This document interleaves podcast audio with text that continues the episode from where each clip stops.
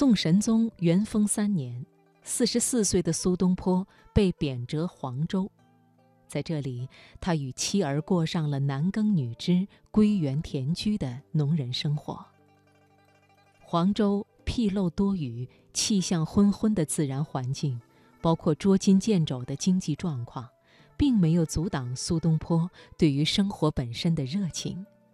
他带领家人开垦荒地，种植大麦。搭建雪塘，修筑水坝，开挖鱼塘，种种事情亲力亲为，自给自足。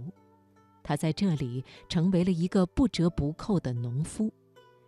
正如林语堂在《苏东坡传》中所言：“苏东坡最可爱之时，莫过于自食其力谋生活的时候。”农忙之余，苏东坡非常喜欢钻研美食。大名鼎鼎的东坡肉就是他的一道拿手好菜，为此他还专门写了一首诗，名为《猪肉颂》：净洗称，少着水，柴头烟烟咽不起。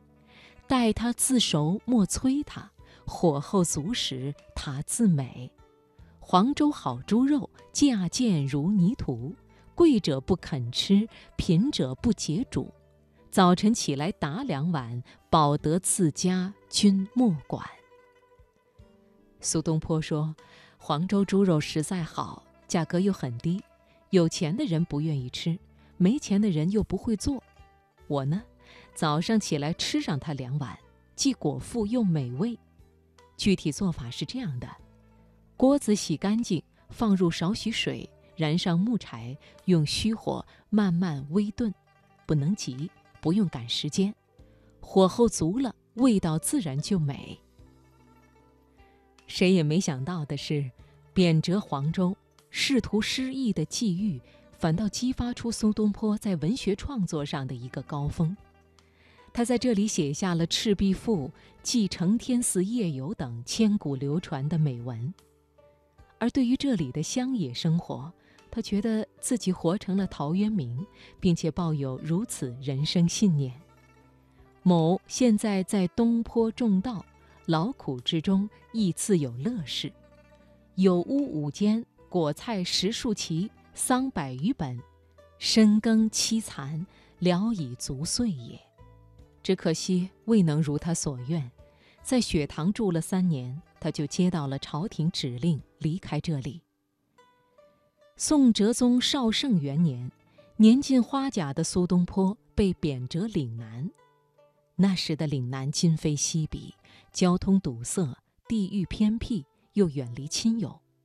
而这些现实情况并没有让苏东坡灰心丧气，他一如既往地以随遇而安的态度面对人生不同的旅途与际遇。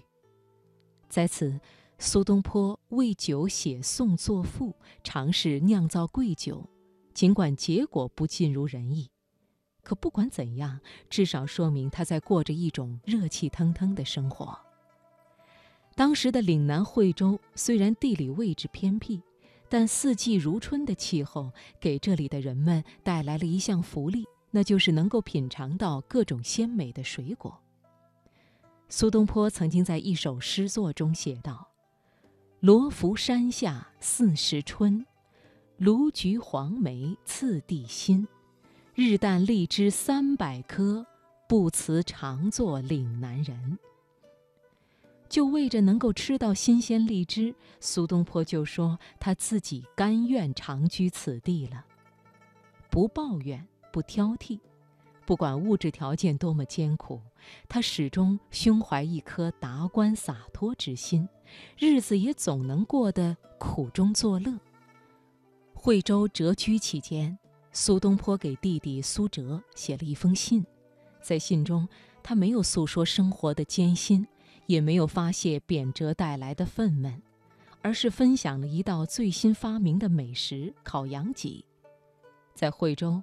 鉴于谪官这一身份，苏轼不能与其他官员争买羊肉，所以每次他都嘱咐屠夫留下一些羊脊骨。他在信中教苏辙这道美食的具体做法：将羊脊骨煮熟，过了水，撒上酒，抹上盐，烤至微焦。屉钵一天，往往只有并不多的肉，但是味道极美，品尝起来有蟹的味道，所以每隔三五天他就要吃一次。苏东坡就是这般的豁达，他非但没有因为买不到肉而心怀怨恨，反而另辟蹊径自制烤羊脊，还为此美食沾沾自喜，在信中向弟弟炫耀一番。每当读到这里，给读者的感觉都是苏东坡好像全然忘记了自己遭受贬谪，他只活在当下，醉心于美食。绍圣四年，苏东坡再次被贬往生活条件更加艰苦的儋州，在这里，食无肉，病无药，居无室，出无友，冬无炭，夏无寒泉。即便如此，依然未能磨灭他对生活的热情。他与当地百姓打成一片，与他们讲故事，谈笑风生。饮食上也学着入乡随俗，尝试着像当地居民那样吃老鼠、蝙蝠等一些重口味食物。在儿子苏过的协助下，苏东坡发明了一道最新美食，并且以诗作记之：“相似龙涎仍艳白，味如牛乳更全清。莫将南海金鸡块，轻比东坡。”玉深羹。诗中写道：“要论这道佳肴的香味，闻起来跟龙涎一样香甜白净，品尝之下好似牛乳，甚至更加清澈。”字里行间洋溢着诗人为之自得的意味。而苏东坡在晚年时期还写过两句诗，算是他对自己一生的总结。问汝平生功业，黄州、惠州、儋州。当然，从某个角度看，苏东坡这一生不是被贬谪某地，就是走在被贬的路上，始终流离颠沛。可是不管身在何处，他总能随遇而安，得之坦然，失之淡然，处之泰然。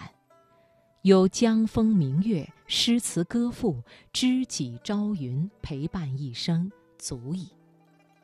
有人说，苏东坡其实是一个美食家，然而这“美食家”三个字背后，应该写满了诗人心宽似海的豁达、无药可救的乐观，更包含着从烤羊脊中品尝出蟹之味道的生活意趣。